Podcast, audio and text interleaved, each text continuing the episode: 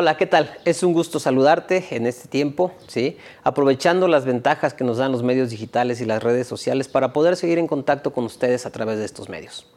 Yo quiero hablarte un poco acerca de qué podemos hacer en estos tiempos donde aparentemente no podemos hacer nada y tenemos que esperar.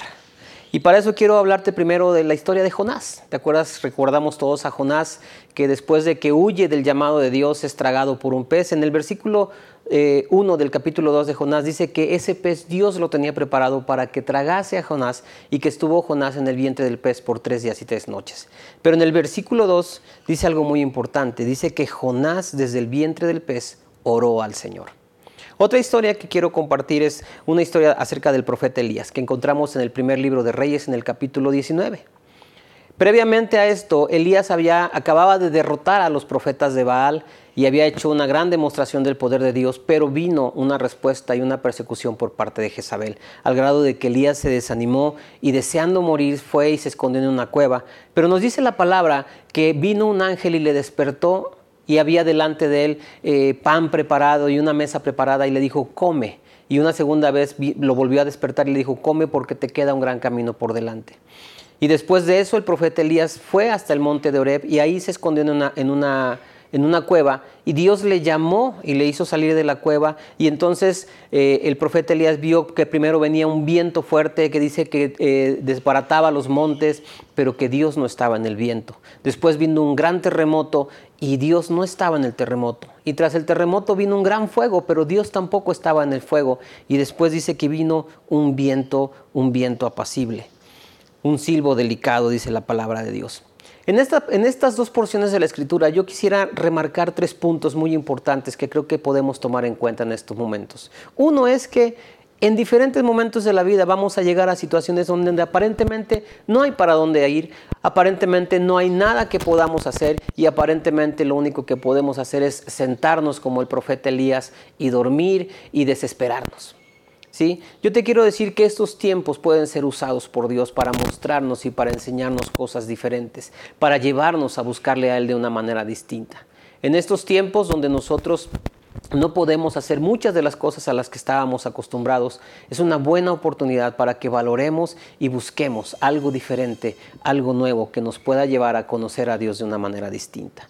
El segundo punto que podemos aprender de estos pasajes que acabamos de, comentar es que aún en medio de situaciones difíciles, en medio donde aparentemente no hay salida, Dios nos sostiene.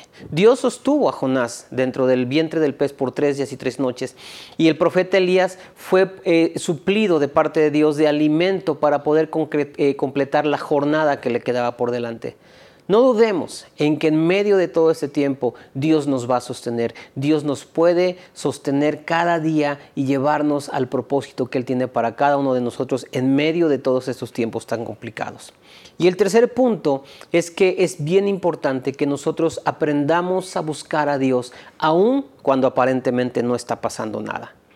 Leíamos en el primer libro de, de Reyes cómo vino el viento fuerte que desbarataba los montes y Dios no estaba en el viento. Vino el terremoto y Dios no estaba en el terremoto. Vino el fuego y Dios no estaba en el fuego.